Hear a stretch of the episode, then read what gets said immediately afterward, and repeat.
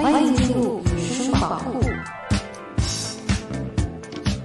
Hello，大家好，欢迎收听由赛塔林黑胶唱片机冠名、黑胶盒子出品的音乐类播客节目《野生宝库》，我是主播阿野。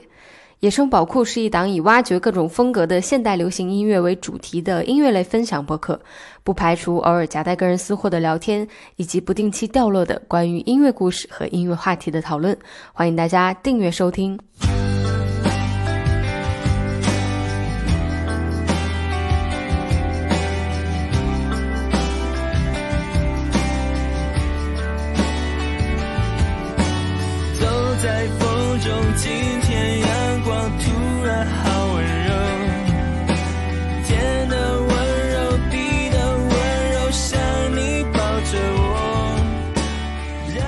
别开心，上期节目受到了大家这么多的好评和鼓励。其实做播客的时间不算太长，最开始的想法呢，就是做一档类似于小时候音乐广播的节目，可以把各种风格的好音乐分享给大家。这十几期下来，也分享了近百首的歌曲。我看到有听友还自发的把这些歌曲在各个平台上建立歌单，我真的特别特别感动。上一期《千禧华语女声》勾起了大家很多的回忆和共鸣，所以本期我想继续千禧华语唱片的主题。这次我选择的是八张男生的专辑。两千年发行的唱片算起来可能得有一二百张，甚至更多。我选择的标准呢是既要有具有重要意义的唱片，也要有一些质量很高但是没能一直被大家记住的歌曲，并且包含内地、香港、台湾，尽可能全面的为大家展示出当年华语音乐的时代特点。那我们今天的时光列车就准备出发啦！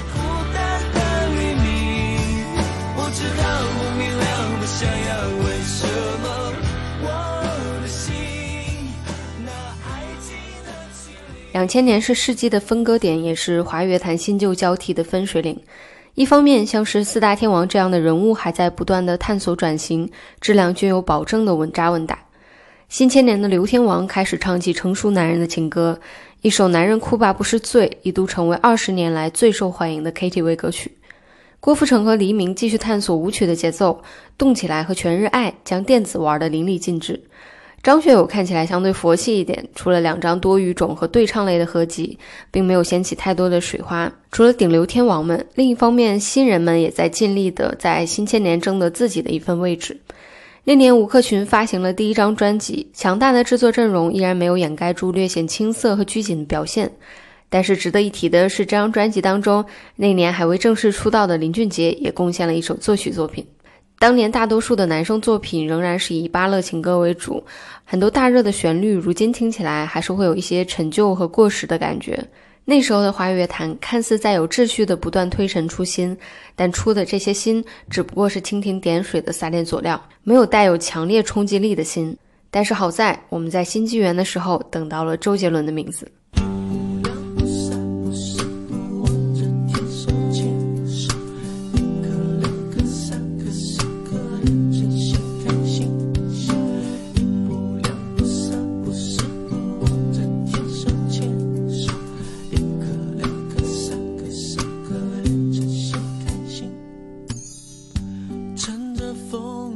我们现在因为对周杰伦的音乐太过于熟悉，所以可能感觉不到当年他这十首歌是怎么与主流乐坛完全背道而驰的。作为还是一张白纸的周杰伦，他要做的是撼动华语乐坛几十年以来以旋律为导向的音乐创作。他的音乐以 R&B 以及布鲁斯这类黑人音乐为基底，聪明的让旋律依然明确，在潜移默化之中把节奏音乐慢慢渗透进来。我特别喜欢的评价周杰伦的一句话是这样说的：周杰伦正是用节奏和旋律重新校准了现代华语歌曲之中的某种平衡。关于周杰伦的第一张专辑，想说的话估计单开一期节目也说不完。但是我觉得周杰伦是最不用评述的歌手，因为每个人的心中，周杰伦的音乐都代表了某些不同的故事。那其实今天我想做的事是还原一下周董每次新歌首播的时候，当时音乐电台的氛围。音乐零时差就在 Hit FM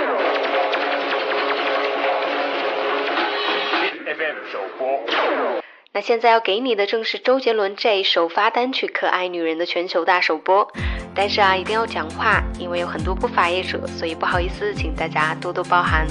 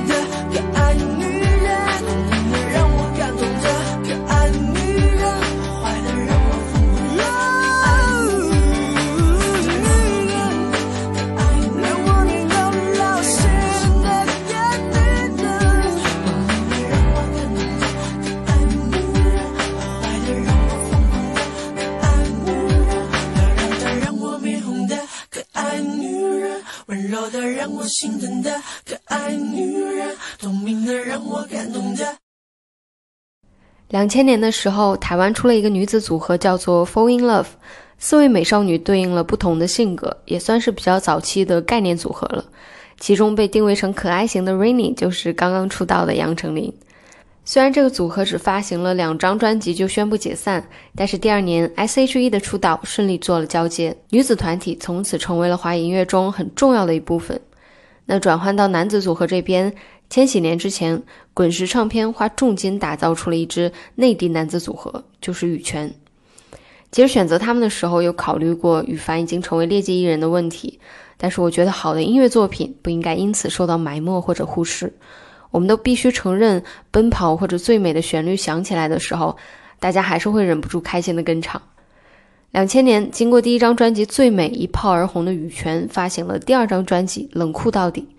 在这张专辑里，他们为大家展示了更多不同的一面。滚石依然拿出了当时几乎最有质量的制作和演奏班底，李延亮、刘孝松、郭亮、金绍刚，在这些人的共同努力下，《冷酷到底》这张专辑将电子乐、摇滚、情歌等等风格都诠释得相当出色。不得不承认，海泉和羽凡两个人的声音是组合当中难得的，既能保持完全不同的特点，又能够在和声的部分融合的滴水不漏。这也让他们可以在歌曲的演绎上表现出更多的层次感。今天我们即将听到的歌是这张专辑当中一首非常清新的作品《彩虹》。对于歌手来说，其实大开大合的情绪更容易掌握，反而是这种以轻巧取胜最为困难。这首歌全程只有简单的吉他、手鼓和沙锤，但是我们在听的时候依然会觉得完全没有单调或者无聊。两个人在其中将和声的配合玩到了极致，再加上中间连亮那部分精彩的 solo，这首歌构造出的那种轻快明亮的感觉，生动地展现了出来。来听羽泉《彩虹》。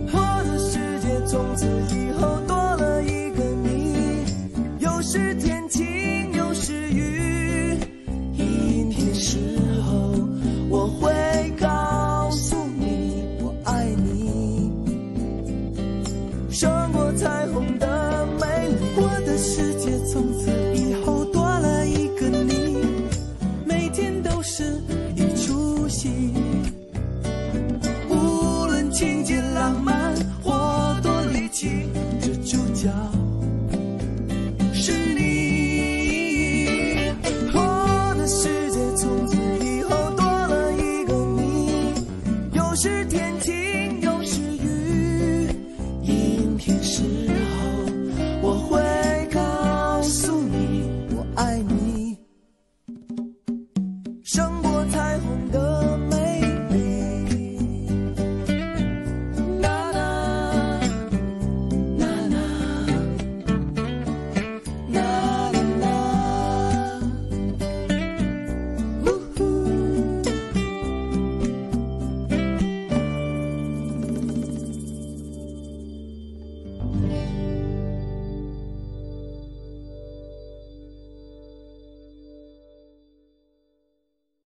飞船这个名字，不知道还有多少人有印象。当年一首《不值得》从台湾火到了内地，直到这两年仍然在音中的舞台上被不断的翻唱着。但是对于这个只发行过三张专辑就再无消息的新加坡乐队，大家可能知之甚少。梦飞船一九九七年成立，当时三位成员呢都是在新加坡的新谣歌唱比赛当中被海峡唱片的创办人林志强发掘，但是当时没有让他们以歌手的身份出道，而是成为了公司的词曲创作人。九八年，由于唱片公司的变动，三人改签台湾的风华唱片，并在师姐陶晶莹的带领下，用一首《哎呦》打响了知名度。原本应该越来越顺的孟飞船，在之后的音乐生涯里运气真的不太好。首张专辑发行前，恰好碰到九二一大地震，之后一手挖掘他们仨的老板彭国华去世，他们的唱片合约也就跟着失效，无奈只能回到新加坡发展。两千年，孟飞船发行了第二张专辑《孟飞船航行记录二》，并且唱火了这首《不值得》。零一年又紧接着推出了第三张专辑，这也让更多人重新注意到了他们。原本呢，吴宗宪已经打算把孟飞船再次迁回到台湾，但此时成员内部已经有了转回幕后的想法，孟飞船这个短暂的男子组合也就宣布解散。其实像他们这样音乐生涯很短暂的音乐人或者组合并不少见，但是之所以直到现在仍然不断有人对孟飞船感到遗憾，实在是因为他们的音乐做得太棒了。超前的曲风、高级的和声、动人的旋律，还有留下时代味道的复古 R&B 节奏。歌词里充满了新都市的爱恋，自由的气息扑面而来。他们的音乐像是夹在当下和新千年当中的一块架空宇宙中的产物。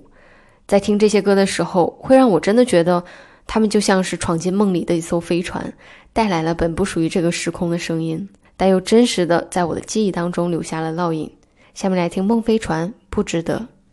除了想你，除了爱你，我什么什么都愿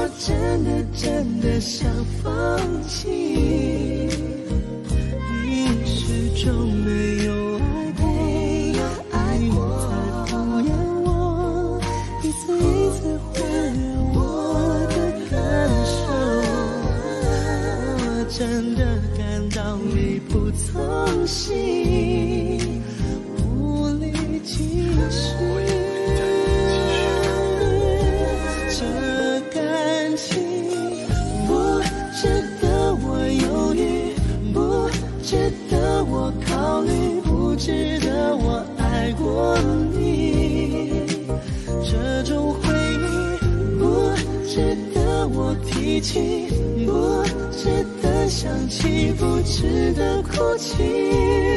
啊，这段感情早就应该放弃，早就不该让我浪费时间找奇迹。这样的你不值得我恨你，不值得我为你而坏了心情。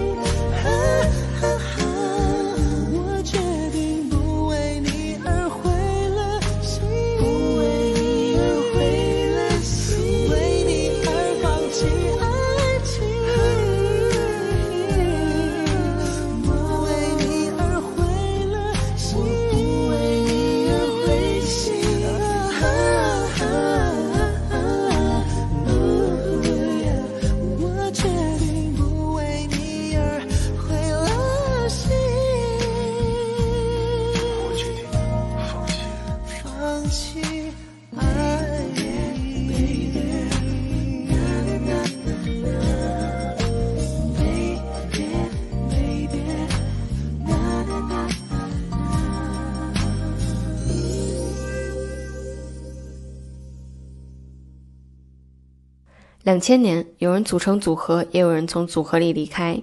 当年被称为第一支学院派摇滚乐队的鲍家街四十三号，在新世纪到来的时候宣布解散，主唱汪峰开始了单飞生涯。华纳不愿意签下整支乐队，所以即便相同的阵容，汪峰的首张专辑《花火》也只能把鲍家街的名字写在后面。王峰在单飞之后的一些太过于假大空的作品，以及越来越重的娱乐属性，的确让大家逐渐忘了他曾经组建并带领了一支中国摇滚史上最具有音乐性、思想性的乐队。鲍家街的摇滚乐是最偏向于严肃音乐的摇滚乐，他们与不同的艺术形式结合，复杂且深刻。汪峰作为乐队的灵魂人物，在单飞后的这张专辑里延续了鲍家街的风格。好像这张专辑里的歌曲都是在鲍家街的时期创作的。那首著名的《花火》不用多说，除此之外，《东北偏北》《美丽世界的孤儿》《我爱你生活》都是相当优秀的作品。之前听到有人说，如果汪峰出完这张专辑就退圈，也许现在他会是另外一个活在神坛的摇滚精神领袖。虽然这话现在听来有点嘲讽的味道，但其实也肯定了他当时这张专辑在乐迷心中的地位。其实选择这里面要听的歌，我还挺纠结的。《花火》这首歌在我心中最好的版本是新裤子在月下上的演绎，东北偏北其实是专辑里我最喜欢的一首，但是相对比较小众，所以想来想去，还是这首《美丽世界的孤儿》最为合适。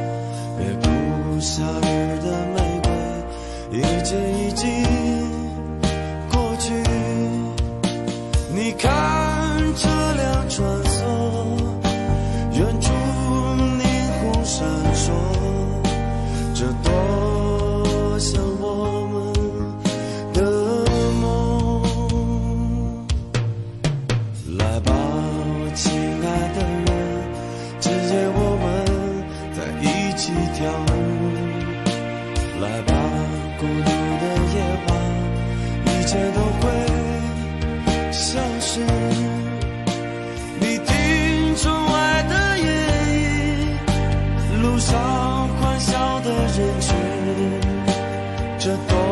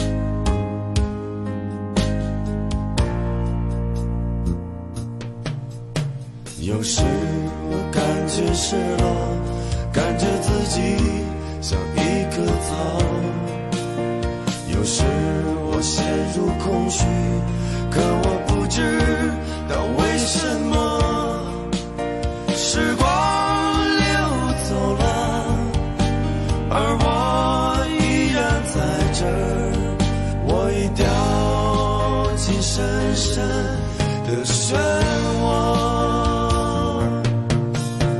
宝贝，看看远处，月亮从旷野上升起。求你再抱紧我，我感觉冷，我感觉疼。你看车辆穿梭，就像在寻找什么，他们就像梦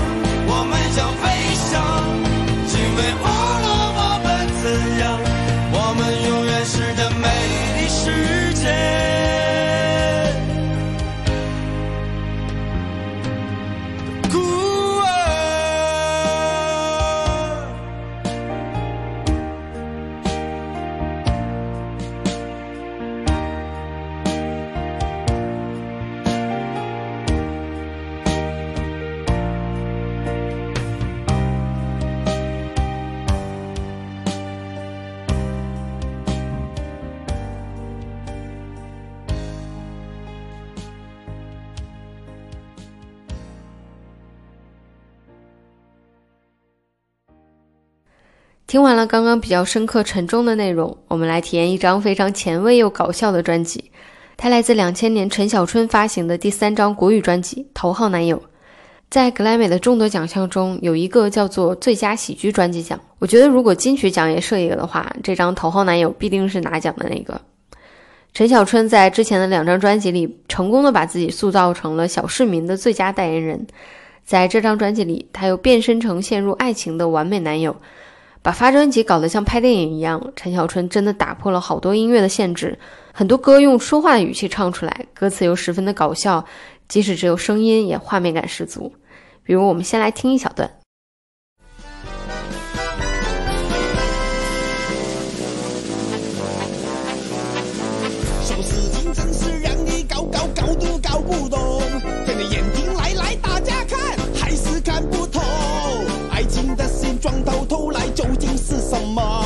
么？瞎子面对大象，你自己伸手摸。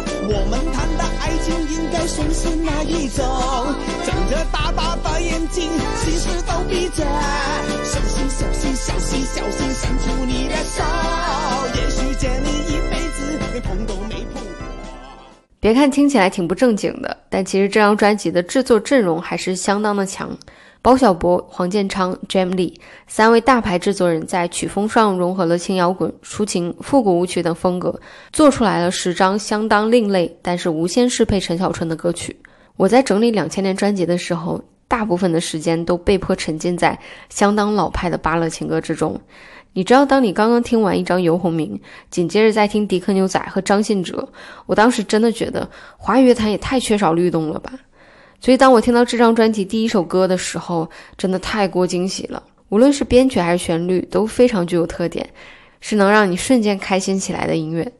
下面来听这首出自专辑《头号男友》中的第一首歌《重色轻友》。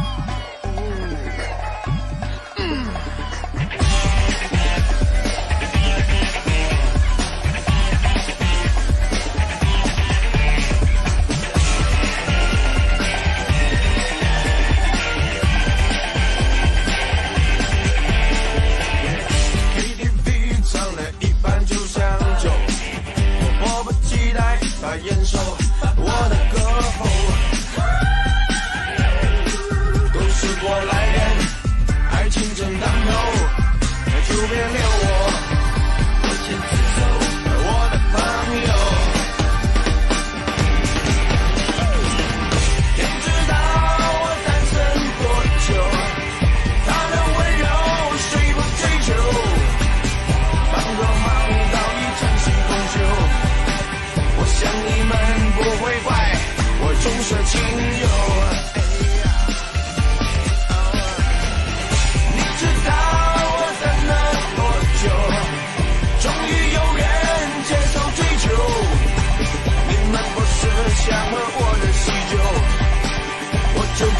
千年一次的重色轻友。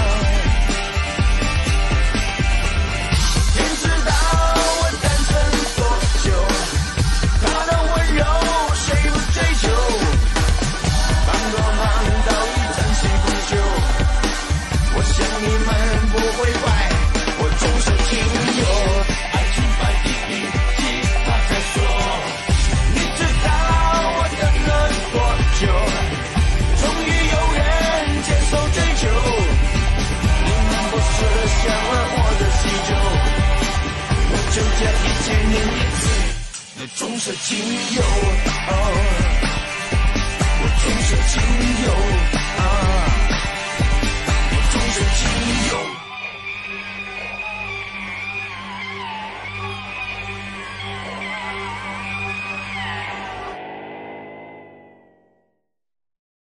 一九九七年，王菲的一首《约定》让作词人林夕凭此获得了第二十届十大中文金曲奖最佳中文流行歌词奖。三年之后，林夕的另一首作品使用了和《约定》相同的前奏，并且在歌词的第二句唱出了“我愿意同你约定至死”。这首歌叫做《K 歌之王》，来自陈奕迅在两千年发行的专辑《打得火热》。陈奕迅出道的前五年一直在稳扎稳打的磨练唱功，找寻自己的风格。两千年加入英皇开始，凭借这首《打得火热》奠定了自己在华乐坛的地位。我曾经认真的思考过，为什么陈奕迅看起来并不像周林逃亡那样有着十足的风格特点，但是却能达到今天的成就。后来我发现了他的制胜法宝，就是他对于歌词中故事性的诠释能力。港乐甚至整个华语音乐从最开始都是以词为主的，他们把歌词当作文学，当成小说一样去创作。但是歌词写完是一回事，歌手能够把它演绎出几分又是另一回事。唱歌是一门技巧性的工作，但是要做到像 Eason 这样，每一首歌都能把人带进去一个故事，让听众跟着歌手在短短三五分钟的时间里体会到故事里人物的心情滋味，这个是相当相当困难的。我认为听歌的时候有三层感受，最基础的是聆听，以客观的角度去单纯的听；第二层叫做共情，让听众能够理解歌里的情绪；最难的一层是置换。把自己完全的换进歌曲的故事之中。让我们想一下，你在听《红玫瑰》《富士山下》《你的背包》这些歌的时候是什么感受，就知道陈奕迅为什么能够成为华语乐坛最会唱故事的歌手了。来听《K 歌之王》。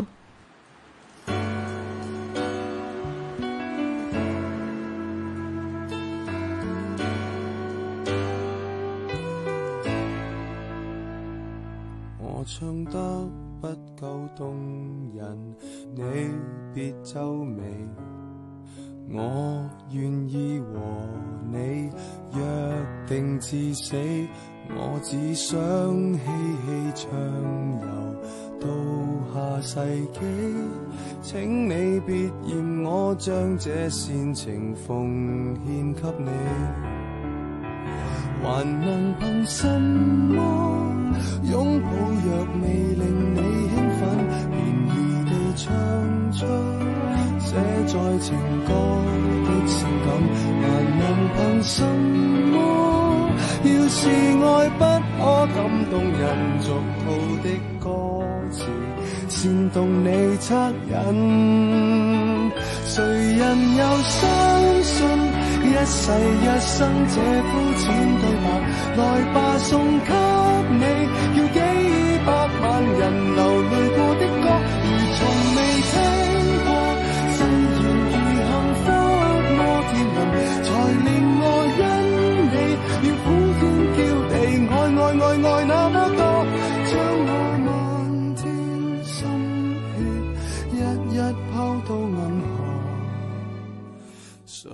是垃圾？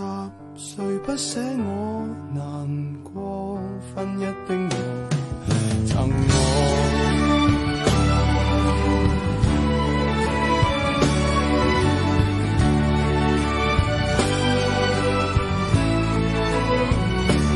我唱出心里話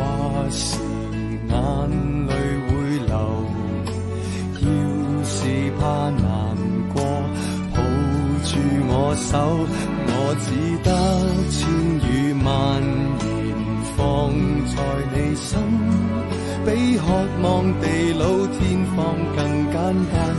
未算罕有，誰人又相信一世一生這膚淺對白？來吧，送給你，要幾百萬人流淚過的歌，如從未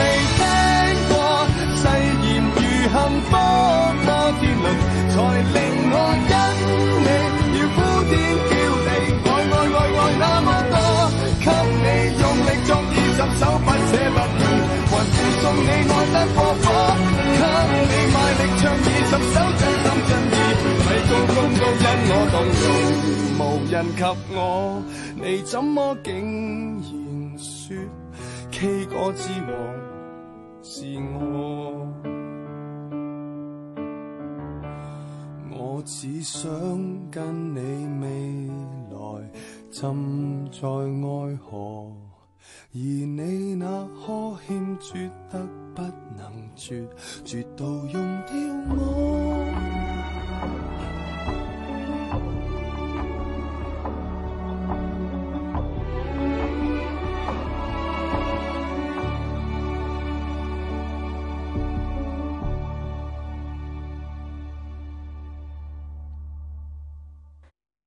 在新千年到来的时候，所有的音乐创作者都觉得有太多想表达的东西了。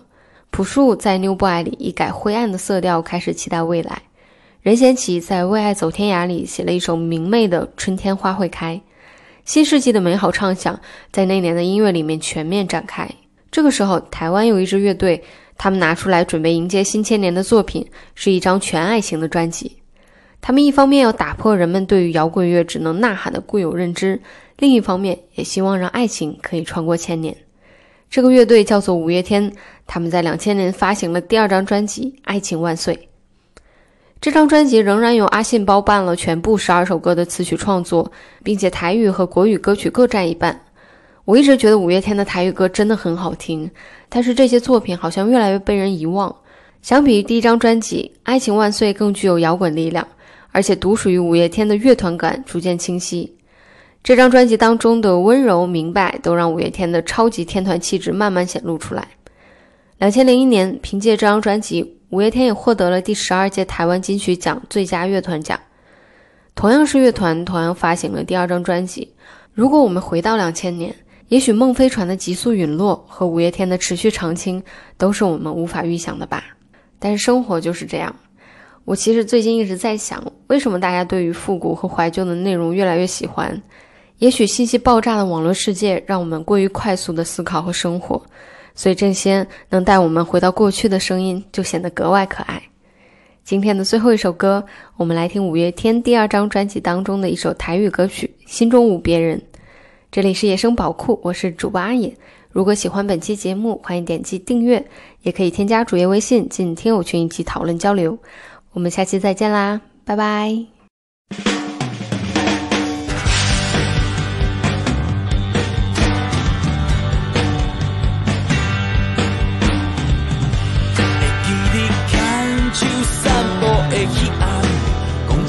车搁过站。